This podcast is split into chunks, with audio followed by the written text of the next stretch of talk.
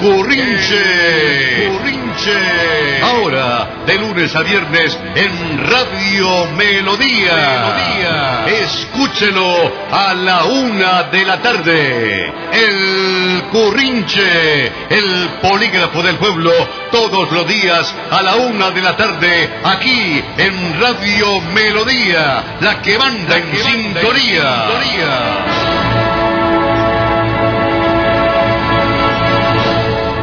Señoras y señores, amigos todos, hoy es viernes, viernes cultural, viernes de coronavirus, COVID-19, pero con una comunidad como la nuestra, decente, aplicada, respetuosa, propositiva y con mucha disponibilidad para superar todo tipo de dificultades, barreras y situaciones que complican nuestro diario desempeño. Pero por fortuna nosotros como santanderianos tenemos la suficiente capacidad y el talante necesario para derrotar todas estas circunstancias adversas. Aquí comienza el currinche. Somos un poder en contra de los poderosos que abusan del poder, porque estamos edificando ciudadanía. ¿Y para qué edificamos ciudadanía? Para construir ciudad. Y lo hacemos de gancho con el pueblo.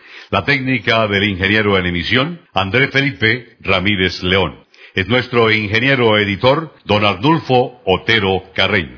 Les saluda el ciudadano 13.808.458, Pastor Vesga Ramírez. Bienvenidos todos al Currinche. Amables oyentes, con el fin de reactivar la economía en 833 municipios de la geografía nacional sin presencia del coronavirus, donde habitan cerca de más o menos 16, 17 millones de personas, se permitirá la reapertura gradual de mercados, comercio y pequeñas empresas en esas zonas, quizá a partir de la próxima semana. Dios quiera que así sea. Todo ello se ha conseguido porque han permanecido aislados de centros capitalinos y por disciplina de su gente, en su gran mayoría campesinos, se ha conquistado tan importante logro.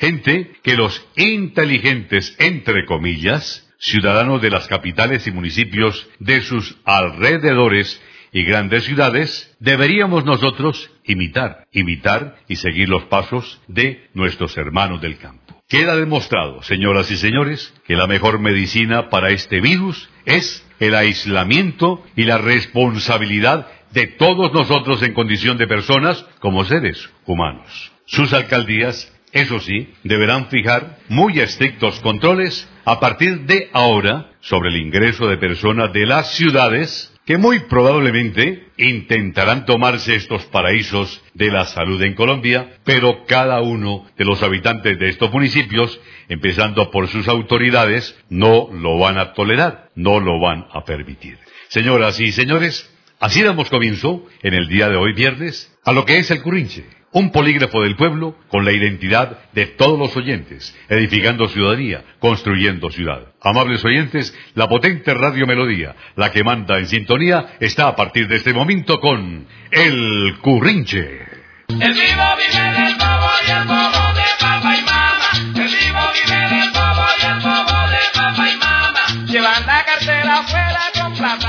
Sí, buenas, buenas, aquí Cotolino, Cataplun Chinchilla para Currinche. Con mi saludo para todos en Girón, también va mi preocupación. ¿Y saben por qué? Me han dicho, porque apenas está medio hablando del plan de desarrollo y ya les están dando garrote venteado a los concejales. Oiga, ayer traté de hablar con su presidente, con, con este Pacho Becerra, y no me contestó. El hijo de madre apagó, mejor dicho, también le marqué al alcalde a Carlito Román y lo mismo me pasó. Les quería preguntar sobre el plan de desarrollo y me fue imposible. Oír qué será, qué están así, qué están diciendo, qué es eso que están nombrando como plan de desarrollo. Dice que no es plan de desarrollo. Oiga, eso es muy delicado. Y no es plan de desarrollo porque no tiene la parte estratégica y menos la parte de inversiones como lo establece la ley. O sea, que ya se están metiendo en líos los concejales de Girón. En el plan de desarrollo, les explico, se presenta la evolución de todos los programas que harán parte de la apuesta y la visión programática de la ciudad, teniéndose en cuenta que nuestro país se planea por escenarios que están determinados por el mediano plazo que es de 10 años. Es que la cosa es tan berraca que el municipio de Girón tiene un déficit de 27 mil millones de pesos porque no pagó lo de los créditos internos de tesorería, eso que debió pagarlos el 20 de diciembre de 2019, y no puede estar pretendiendo tener vigencias futuras excepcionales si la primera condición para unas vigencias futuras excepcionales es que estén contenidas en el plan de desarrollo. Y como no hay, es más, también deben cumplir con los requisitos del decreto 2767 del año 2012, que establecen que todos los proyectos deben contener como mínimo ingeniería de detalle, y en estos ni siquiera han sido aprobados en el plan de desarrollo. Imposible que así estén planteando vigencias futuras excepcionales, pero ¿cómo? ¿Cómo pueden estar planteando dentro del plan de desarrollo facultades para que durante cuatro años el alcalde pueda hacer los manejos presupuestales? Y si eso lo entrega el Consejo, este pierde su única razón de ser, que es el control político, o expresado básicamente en el control presupuestal, ¿no? Eso es lo que hacen. Dicen que esto solo puede ser producto de una mente siniestra, malvada, mejor dicho, terrible, que muchas veces rayan el ordenamiento jurídico legal vigente, lo que exige una revisión con unas proyecciones de inversiones eh, cuando hasta el mismo Fondo Monetario Internacional, el Banco de la República y el Ministerio de Hacienda están diciendo que las proyecciones del presupuesto macroeconómico no cuadran. Es más, un municipio como Girón, que tiene una deuda de casi 130 mil millones de pesos y que no tiene capacidad de endeudamiento porque está en riesgo alto, no tiene ni la más mínima posibilidad de recurrir a esa figura del endeudamiento. ¿Pero de dónde? ¿Cómo? Dicen que eso sería catastrófico. Pareciera que hay mentes muy confundidas que quieren hacer una serie de cosas cuando está pidiendo facultades de todo orden. En el municipio de Girón no tienen ni capacidad para pagar el funcionamiento.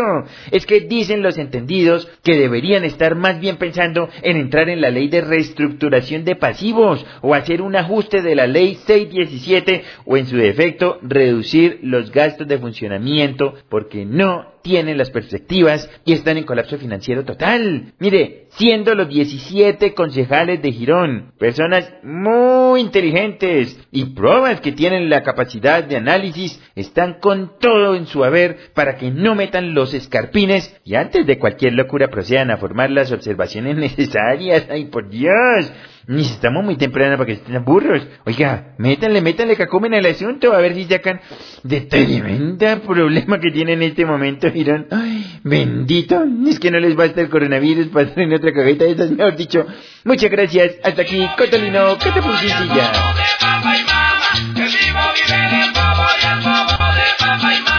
Llevan la cartera afuera con plata la carcaya. La a quien no hace caso, se le da su corrinchazo. Escuchen, Bucaramanga es una ciudad extremadamente ruidosa y quienes producen estos excesos sonoros y estridencias son egoístas incapaces de aceptar lo estorbosos que son para la sociedad y con un agravante como no contar con autoridades que se hagan respetar y aplicándoles el código de policía los metan en cintura. ¿Será que no son capaces de neutralizar a quienes con sus carros con música a todo volumen atentan contra la tranquilidad de una comunidad durmiendo plácidamente o esos escandalosos con motos sin exhaustos causando alarma? Pregunto. ¿Son un engorro social? Las instituciones que hacen reuniones, agasajos, fiestas y cualquier tipo de evento, con parlantes y música a todo volumen, arremetiendo contra el necesario silencio reparador de la noche. ¿Son un petardo social? Los que se creen dueños de la noche, sin importar el vecindario, los enfermos, ancianos, niños, trabajadores, adultos y quienes necesitan dormir y descansar. Causas aparentemente justas como los cumpleaños, recolección de fondos, la bienvenida a un ausente, un grado, un aniversario o cualquier otra cosa, no son motivo válido para quitar el sueño a nadie y menos a unos vecinos que semanalmente sufren una rochela diferente sin tener un fin de semana para descansar. Hay que acabar y ponerle coto a todos esos vendedores ambulantes que en carros, zorras, camionetas y carretillas recorren todos los barrios en procesión, utilizando equipos de sonido, cornetas y altoparlantes a todo volumen, vendiendo aguacates, tamales, borogota, pavocas, yuca, pescado, limones y cuantas más cosas y chucherías se les antoja sin que existan autoridades que hagan cumplir el nuevo código de policía que prohíbe y multa a quienes lo infrinjan. Ojalá que esta administración municipal sea capaz y tenga el coraje de velar por el derecho a la tranquilidad. Claro está, siempre y cuando existan agentes que con respeto sean enérgicos y hagan cumplir el Código Nacional de Seguridad y Convivencia Ciudadana. De lo contrario, apague y vámonos, mi general. Sus quejas, reclamos y denuncias por el WhatsApp 313 83 89 888. El Currinche, el defensor del pueblo.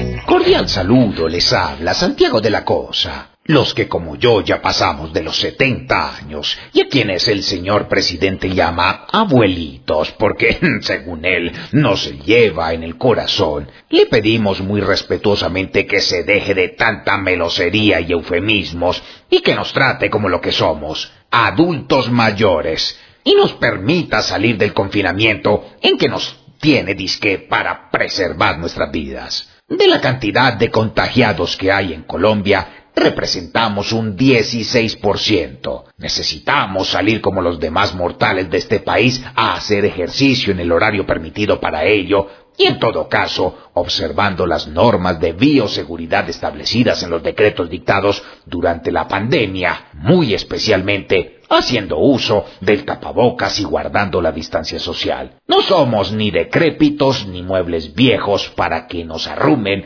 mediante un decreto. Sabemos que para poder disfrutar los días que nos quedan, debemos ser muy conscientes de la situación por la que atraviesa el mundo. Pero el ejercicio, la caminadita o la salidita, como dicen algunos, no se recrea y evitaría que a la COVID-19 se le agreguen otras patologías que puedan descompensarnos la parte psicológica o generar cardiopatías debido al sedentarismo. Con todo cariño y aprecio se despide Santiago de la Cosa.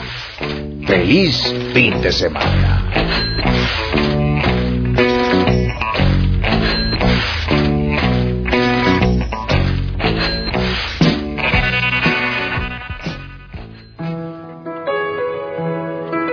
La radio es vida.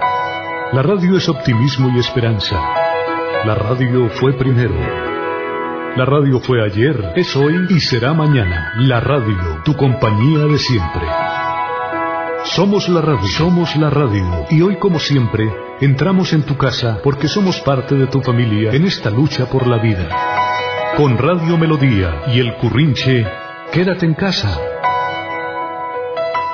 Los planes de desarrollo son las cartas de navegación que en el campo político-administrativo deben aplicar durante el desplazamiento de su nave político-administrativa cada uno de los titulares como alcaldes de los municipios, al igual que quien orienta los destinos de un departamento. Planes de desarrollo. Planes de desarrollo que se desprenden de un proyecto inicial que es el plan de gobierno que cada uno de los candidatos deja a consideración de sus electores. Adelantado el proceso electoral y definiéndose quién es el titular a partir de ese momento de la alcaldía o de la gobernación, entonces vienen los estudios preliminares para lo que en este instante ya se está socializando y queda en manos del Consejo Municipal para definir los planes de desarrollo, carta de navegación político-administrativa de cada uno de los gobernantes. Aquí en la municipalidad de Bucaramanga, el doctor Juan Carlos Cárdenas está con el Consejo profundizando sobre el particular. El municipio, corazón del área metropolitana, como lo es Florida Blanca, con su alcalde Miguel Ángel Moreno, se encuentra con los concejales, eh, corporación que preside el doctor Alfredo Tarazona, analizando detenidamente el contenido de este plan de desarrollo. De igual manera, el alcalde de la municipalidad de San Carlos Borromeo del Pie de la Cuesta, capital garrotera de Colombia, Pie de Cuesta, el doctor Mario José Carvajal Jaimes, hace lo propio con la presidencia de la Corporación Consejo Municipal en manos de eh, Julián Fonseca y los integrantes de esta Corporación Consejo Municipal de la, municipal, de la ciudad de Piedecuesta, capital garrotera de Colombia. El municipio de Girón, ya en el Consejo que preside el doctor Pacho Becerra, mm, se encuentran eh, los eh, documentos para lo que será la etapa preliminar en la continuidad del proceso de trámites al que debe ser sometido, repito, el plan de desarrollo. Estoy hablando del municipio de Girón. Como es evidente, naturalmente ustedes lo comprenden, amables oyentes del Currinche, existiendo los borradores y quedándose a la espera de la etapa inicial que le corresponde a la corporación municipal a la hora de los estudios, mm, análisis y direccionamiento de la carta de navegación, como lo es el plan de desarrollo, las expectativas son supremamente amplias. Y sobre todo en el municipio de Girón, donde allí en el parque principal pues son muchos los comentarios que a diario se suscitan con relación a esta carta de navegación. Por eso, en esta etapa preliminar, y sabiendo que nuestro invitado tiene en su poder los documentos que en Girón se someterán al estudio del Consejo de la Villa Histórica de San Juan de los Caballeros, ¿qué piensa mi doctor César Calderón sobre estos contenidos en su condición de ex candidato en varias oportunidades a la alcaldía de Girón, ex secretario de despacho de esta municipalidad, asesor económico de la gobernación del departamento de Santander, experto en planes de desarrollo, catedrático universitario, mm, exsecretario de Hacienda de Piedecuesta y economista de profesión, repito, César Calderón Serrano, a quien estamos dando la bienvenida con nuestro cordial saludo del Currinche, doctor. Eh, mi doctor Pastor Vesga, saludarlo muy especial para este gran medio de comunicación, el Currinche. La verdad, pues, eh, la pregunta que me hace acerca de, primero, eso no es un plan de desarrollo. Plan de desarrollo solo tiene que contener una parte estratégica y una parte de inversiones, que así lo establece el artículo eh, 39, si no eh, sí, 339, si no estoy mal, de la Constitución Nacional y el artículo 38, 37 de la Ley 152 del 94, Ley de Planeación para los Entes Territoriales, en el que se desarrollan, se desarrollan todos los programas que van a ser parte de la apuesta y, la visión programática de, de la ciudad, estableciendo que en Colombia se planea por escenarios. Todos sabemos que los escenarios están determinados por el mediano plazo, 10 años.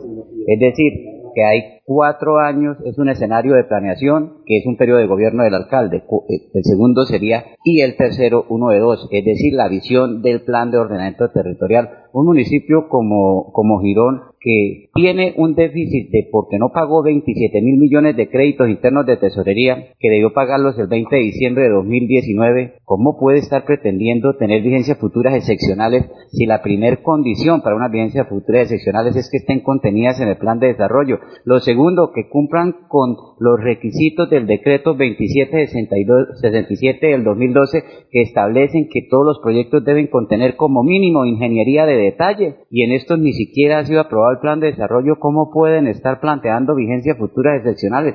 ¿Cómo pueden estar planteando dentro del plan de desarrollo facultades para que durante cuatro años el alcalde pueda hacer los manejos presupuestales? Si eso lo entrega el Consejo, el Consejo pierde su única razón de ser, que es el control político y expresado básicamente en el control presupuestal. Aquí lo que estamos viendo es una mente siniestra que inclusive, diría yo, raya muchas veces, raya, raya, pero raya muchas veces contra el ordenamiento jurídico legal vigente. Me parece que eh, tienen que hacer una revisión, además con unas proyecciones de inversiones, cuando hasta el mismo Fondo Monetario Internacional, el Banco de la República, el Ministerio de Hacienda están diciendo que las proyecciones del supuesto macroeconómico está entre el crecimiento el menos 2.7 al menos 7% y aquí están haciendo proyecciones con supuestos macroeconómicos de crecimiento del 3 y hasta el 5%, ¿eso de dónde lo sacan? Ahora un municipio como Girón, que tiene una deuda de más de 120 mil, 130 mil millones de deuda pública y que no tiene capacidad de endeudamiento, porque Stan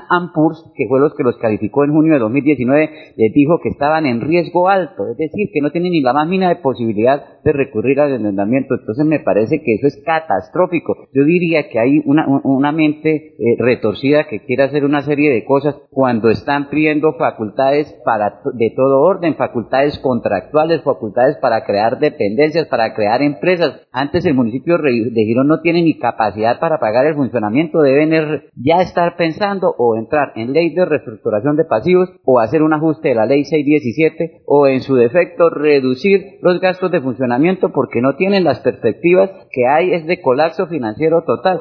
Entonces ese plan de desarrollo, la verdad, si es el que usted me envía, no sé si es una burla o si es en realidad un documento en serio que ha presentado al Consejo. Yo me imagino que los honorables concejales, los 17 concejales, personas probas, personas inteligentes, personas preparadas, pues tienen la capacidad y el discernimiento pues para, para realizar todas las, las observaciones necesarias. A ver, mis patojitos, hoy protesto enérgicamente porque el hospital local de Piedecuesta se ha convertido en detestable foco de hechos laborales que atentan contra la estabilidad de los médicos, auxiliares, enfermeras, paramédicos y personal administrativo de todos los niveles, cuyo único pecado, regijuelita, ha sido trabajar incansablemente en procura de ubicar y dejar muy bien situado a tan respetable institución de salud que está en la capital del Garrote, pero depende del Palacio Amarillo en el costado sur del primer parque de Bucaramanga y en homenaje al general José Custodio Cayetano García Rovira,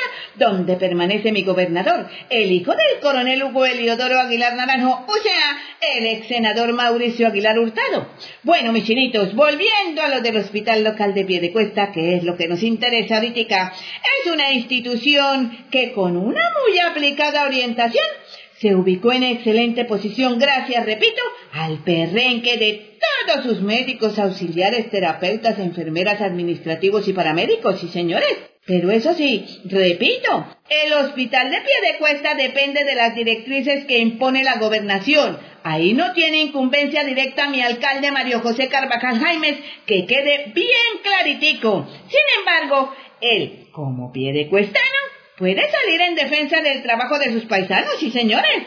Ha tenido diversas etapas el hospital local de Piedecuesta que van desde las mejores épocas hasta los peores momentos. Con el cambio de gobernador de Santander, mis chinitos, también se produjo el nombramiento de una nueva persona que se hizo cargo de su dirección hospitalaria y al parecer como cuota del senador. Así como lo oyen, su nombre es Taratatán, María Patricia Figueredo Macías. Hablo de la gerenta nueva del Hospital de Piedecuesta. Ella es boyacense, la directora del Hospital de Piedecuesta, que debieran haberla nombrado pero en Boyacá, a pesar de residir en el Socorro y donde también habría quedado muy bien ubicada. Pero no, no señores, la mandaron a Piedecuesta, quitándole esa oportunidad a un pie de cuestano que votó por el senador y también lo hizo por Mario José Carvajal Jaimes, el alcalde, hijo de un patricio piedecuestano tan querido como el exconcejal don Mario Carvajal Pérez. Doña María Patricia Figueredo Macías, la boyacense, es cuota de un senador liberal con buena votación en pie de cuesta. Él, la nueva gerente, dijo que está en etapa de reestructuración administrativa. Empezó con los nombramientos de nuevos jefes de área con desplazamiento de los titulares. O sea, que hizo recorte de contratos de abajo hacia arriba, rejiguelita. Todos los nuevos que llegaron vienen del Socorro, San Gil y Bucaramanga. Ninguno, oíganlo bien, ninguno de pie de cuesta. Se habla de recorte de personal para subsanar un presunto estado de quiebra, pero el anterior gerente, Jairo Núñez, sostiene que es un pretexto para justificar los despidos, que él dejó el hospital sin deudas a marzo 31 y con 500 millones de pesos en caja. ¿Mm?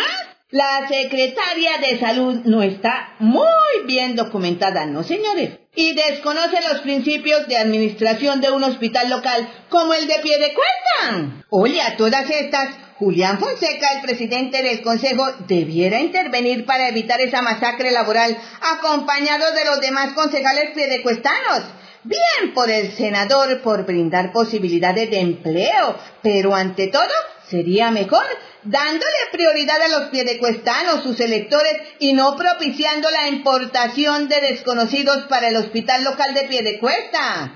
Líderes, oiga, veedores, dirigentes, comunidad en general, ¿qué pasa que no se pronuncian enérgicamente? Mire, mi doctor Mario José Carvajal Jaimes, alcalde, mi gobernador Mauricio Aguilar Hurtado, papito, reúnanse con el senador y díganle que no los eche a botes. Está bien, a él le corresponden esas cuotas.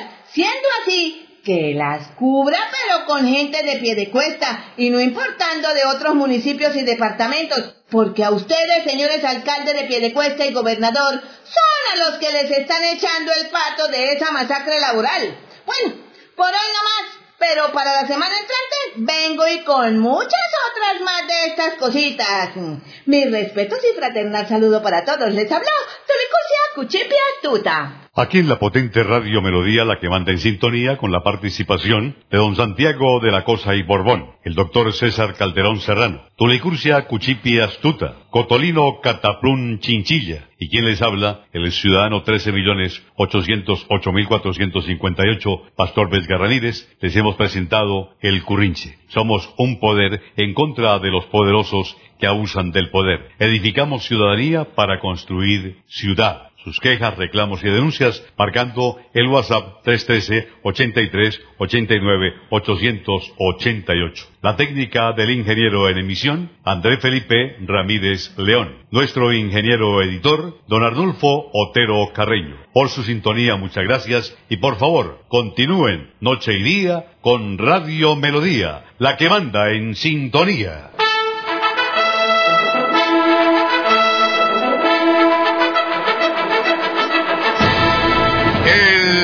Currinche. Currinche. Ahora, de lunes a viernes en Radio Melodía. Melodía. Escúchelo a la una de la tarde. El Currinche, el polígrafo del pueblo, todos los días a la una de la tarde, aquí en Radio Melodía, la que manda, en, sintonía.